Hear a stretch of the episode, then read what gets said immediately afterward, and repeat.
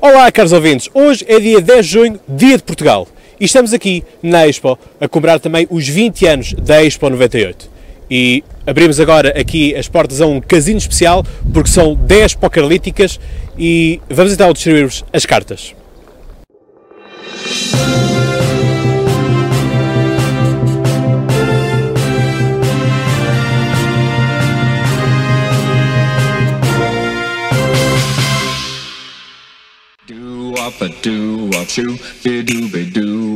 Pavilhão Atlântico, Mel Arena, Altice Arena. Todos os nomes dados à maior sala de espetáculos desde a sua existência. E o que há aqui a salientar é que, apesar dos nomes que são dados, continua a ser a maior sala de espetáculos do país. E isto vamos de encontro à campanha do Ministério da Saúde que visa uh, baixar as taxas de tabagistas femininas. E isto aqui, uh, muito se tem falado sobre a questão de as princesas não fumam. Ora, os, a frase tirada fora do contexto, a, frase tirada do contexto uh, perde, perde a sua importância, como é óbvio, mas há que pensar como é que as coisas são realmente. E aquilo que é, é a menina está vestida de princesa, enfim, faz parte do imaginário infantil uh, das crianças. Enfim, se fosse, uh, não fosse uma princesa, fosse uma cozinheira, fosse uma amazona, uma espartana, uma mosqueteira, enfim, o que vocês quiserem inventar, uma dinossauro, por exemplo, já que estamos uh, com o Jurassic Park na, nas salas de cinema, enfim, levantar-se-iam vozes, levantar-se-iam panelas, uh, dinossauros saíam do, da Lourinhã, enfim, quer dizer, são tudo questões que nós temos que pensar uh, com o bom senso que nós somos todos dotados. Porque o que está aqui em causa não é o estereótipo, uh, por assim dizer, o que está é o imaginário infantil que está, é uma criança que está mascarada de princesa, como muitas crianças querem estar, e portanto foi dito para aquela rapariga que era uma princesa. E portanto há aqui também associado uma questão das princesas serem bem comportadas e tudo isso. Ok. Mas o que há aqui a salientar é que, por exemplo, esta campanha não faria muito sentido, por exemplo, se fosse com um cowboy. Porquê? Porque aquilo que nós temos do imaginário do cowboy é do fumador a cavalo. E isto foi, muitos anos, a publicidade da Marlboro. Portanto, era o cowboy a fumar. E, portanto, assim sendo, hum, caímos também aqui na questão do estereótipo. Mas Uh, se calhar se fizéssemos esta campanha também os cowboys não fumam, se calhar veriam também muitas, muitas pessoas a criticar. O que há aqui a fazer é termos bom senso, vermos as coisas tal como elas são e não tirar as coisas fora do contexto e não, não deixar que esta uh, norma agora da linguagem inclusiva, da questão de o feminismo está na berra, está na moda ser feminista, tudo isso, não podemos deixar que isso perturbe a nossa forma de ver o mundo e de pensar. Porquê? Porque isto uh, são campanhas, são feitas, são momentâneas, têm um propósito.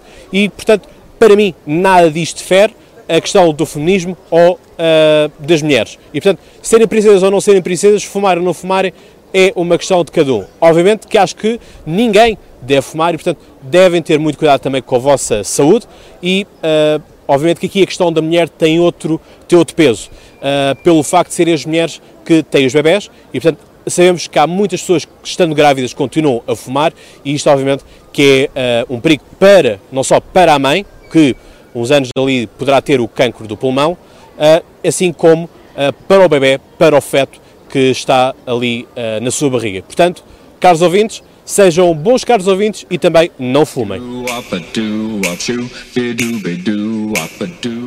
Passado algum tempo, vemos então sinais de Mário Nogueira.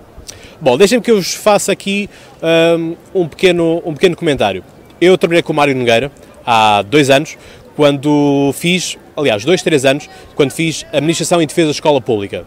Uh, portanto, um movimento que eu criei no, no Facebook, ainda hoje está disponível, caso vocês queiram ver, uh, e foi justamente, falei com a, com a FENPROF, a fim de agilizarmos como é que seria a administração. Uma pessoa 5 estrelas, a nível de personalidade, uh, enquanto sindicalista, já são 33 anos, já se calhar eh, era tempo de alterar um bocado daquilo que são os dirigentes da FENPROF, mas hum, vamos àquilo que importa. Há aqui a vontade de revertermos aquilo que foram os nove anos de congelamento dos professores. Aquilo que é apontado pelo, pelo Governo como solução é fazer agora dois anos. E fazendo dois anos para depois voltarmos então aos nove anos. É aqui uma questão que os professores estão, ou melhor, eu não diria tanto os professores, porque os professores, por uh, testemunhos que eu recolhi e por também faço em parte parte da classe dos professores, um, não estão muito contentes com o sindicato. Lá já, o sindicato já está na mesma, na mesma linhagem há muito tempo. E o que há aqui a importar é a questão do, da greve, da greve que vai ser feita. Eu recordo, quero recordar aqui, muitos daqueles que têm agora 22, 23 anos, certamente recordar-se-ão disto, que no nosso ano, 2012 ou 2013, quando fizemos o, os exames nacionais, uh, o exame português, houve muita ansiedade, porque houve escolas que fizeram greve, outras não fizeram. A minha escola, a Escola João de Barros, no Seixal, não fez a greve, portanto, todos nós fizemos os exames. Mas houve muitos estudantes que, na véspera, eu inclusive, estávamos naquela de vai haver exame ou não vai haver exame. Havia também a questão de recrutar uh, professores primários para estarem a vigiar as provas. Porque, enfim, o que interessa ali é vigiar, não é tanto se os professores sabem ou se não sabem, vocês sabem que Uh, professores portugueses não podem estar a vigiar exames portugueses, professores de História de História, Matemática, pronto, vocês percebem a lógica. E aqui uh, o que está a ser feito são greve às avaliações, isto é, por exemplo, nesta semana deviam ter havido muitas uh, reuniões para os professores uh, darem as notas, lançarem as pautas, para, enfim, para, os, para, os para os alunos e aos pais poderem também saber que notas é que os alunos vão em exame e, portanto, começarem a fazer as contas nas calculadoras por causa dos 30% que valem os exames nacionais. E depois há também aqui a questão que é uh, a greve ao, aos exames nacionais no sentido da, da, correção e da avaliação este exame. Ou seja, aí o que nós vamos fazer é um atraso no lançamento das notas. E há aqui uma coisa que não bate certo, que é os professores que tanto dizem que são a favor dos alunos e querem o melhor dos alunos, professores, vocês não estão a fazer nada bem aos alunos. Porquê? Os alunos não são os culpados. Os alunos não têm que levar com as reivindicações, as frustrações dos professores. Uh, esforços devem ser todos eles canalizados para o Ministério, para o Governo, para o Ministro da Educação. E, portanto, os alunos nada, mas nada têm a ver com isto. E eu aqui quero fazer uma questão, que é, em Portugal e muitos países não sabe fazer greves. Ainda na semana passada houve, aliás, esta semana, houve a greve do, da CP. E há aqui uma coisa muito interessante, que é, as greves são sempre marcadas, ora, à segunda ou à sexta-feira, maioritariamente. Só por acaso, não é? Portanto, assim, um fim de semana prolongado. E depois há aqui outro tópico também muito interessante, que é um, quem sai prejudicado é o consumidor. O consumidor que já pagou o passe, já pagou o bilhete e, portanto, é, sem dúvida, o consumidor aquele que sai prejudicado e nunca a empresa. Se eu organizasse greves, como é que eu faria as greves? Bom, a greve visa fazer moça na empresa. Tudo bem que podemos, uh, tirando os trabalhadores, tiramos a riqueza, tiramos a força de trabalho da empresa. Tudo certo. Mas uh, aquilo que nós temos que fazer para a empresa sofrer mesmo com os impactos era, por exemplo, uh, ninguém pagava bilhete. As pessoas podiam andar à vontade nos transportes. Obviamente que os grevistas tinham que estar a trabalhar, coisa que eles também não querem muito, diga-se. E, portanto, uh, esta ideia não, não é bem aceita do lado deles. Mas é o melhor que há a fazer, é deixar as portas do metro abertas, ou seja, as pessoas entram e saem sem pagar o, o bilhete, e isto faz com que haja desgaste na empresa e os consumidores não sejam prejudicados. Porquê? Porque isto depois revira-se. Isto é, as pessoas começam a ganhar ódio aos grevistas. Porquê? Começam a dizer mais uma vez em greve, mais uma vez a bloquear. Porquê? Porque cá eles não trabalham, mas também com o facto de eles não estarem a trabalhar, não deixam que outros trabalhem. E portanto, nesta questão dos professores, eu peço bom senso aos professores para que não prejudiquem uma vez mais os alunos, porque é, são sempre os alunos quem são prejudicados nas matérias das greves dos professores. Portugal partiu ontem rumo à Rússia. Vamos ver se trazem de lá o caneco.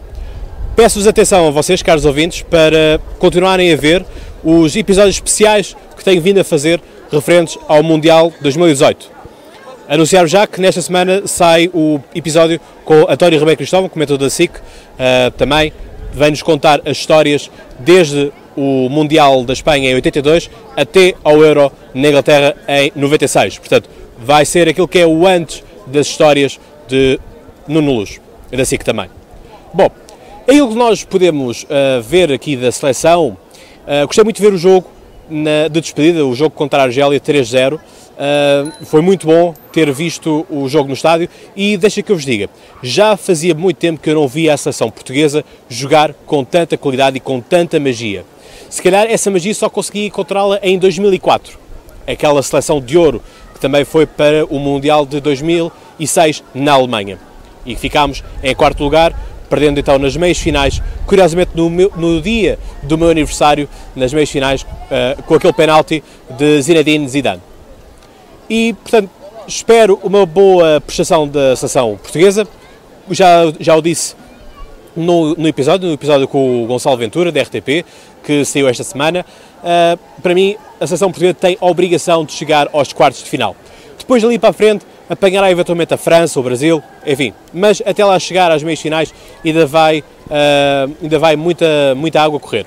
Mas o que é importante agora é realmente fazermos um bom jogo contra a Espanha e uh, daí para a frente é jogarmos sempre uh, como temos jogado e como sabemos jogar.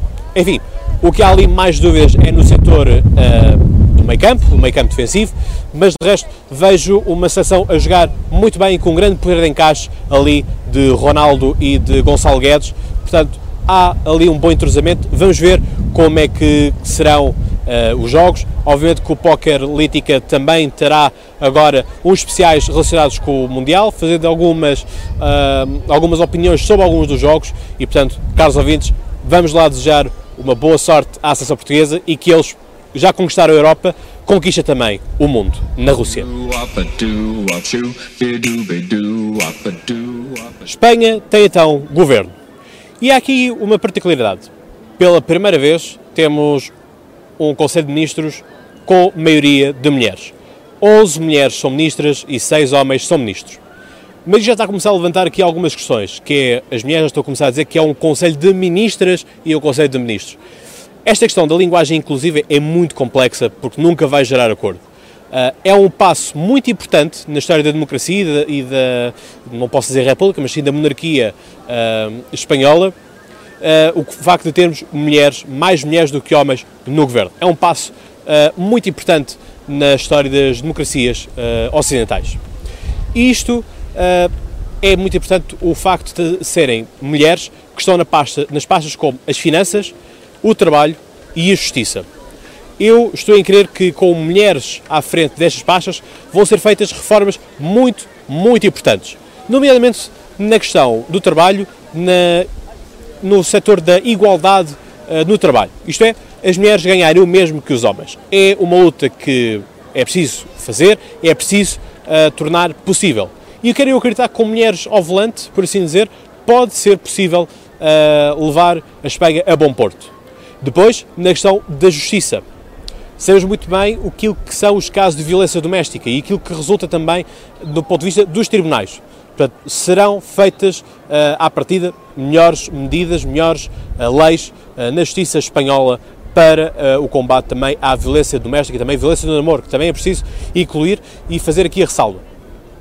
Agora, o que é que vai acontecer com a Catalunha? A Catalunha, o PSOE teve o apoio também da Catalunha para formar o governo.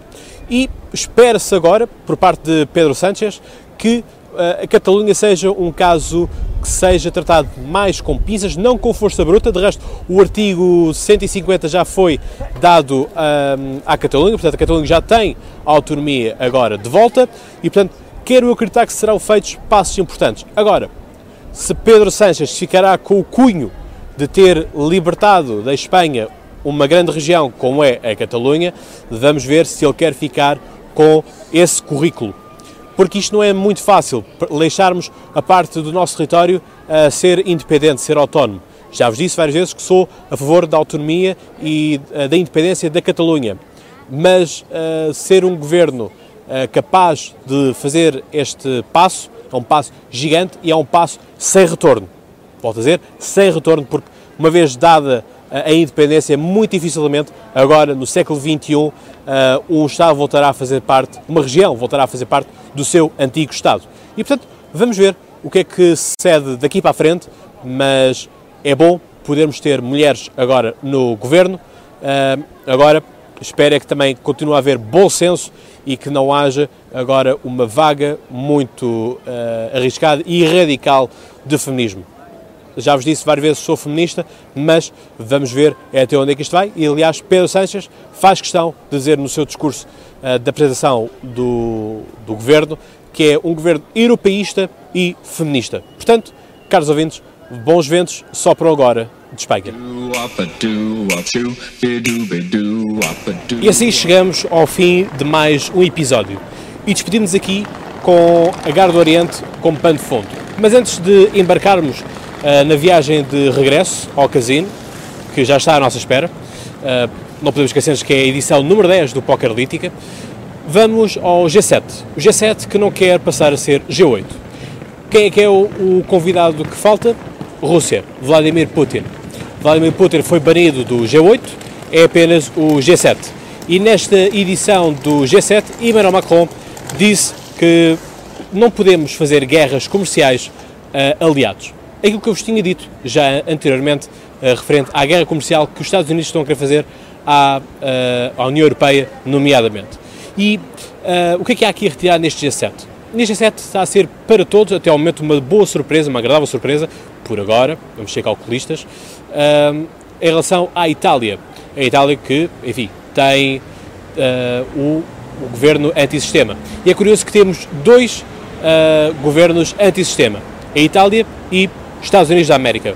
Portanto, dois países que caíram no populismo e que agora se sentam à mesma mesa das outras cinco potências uh, industriais. É isso que é o G7, são as potências industriais, as potências mais industrializadas do mundo.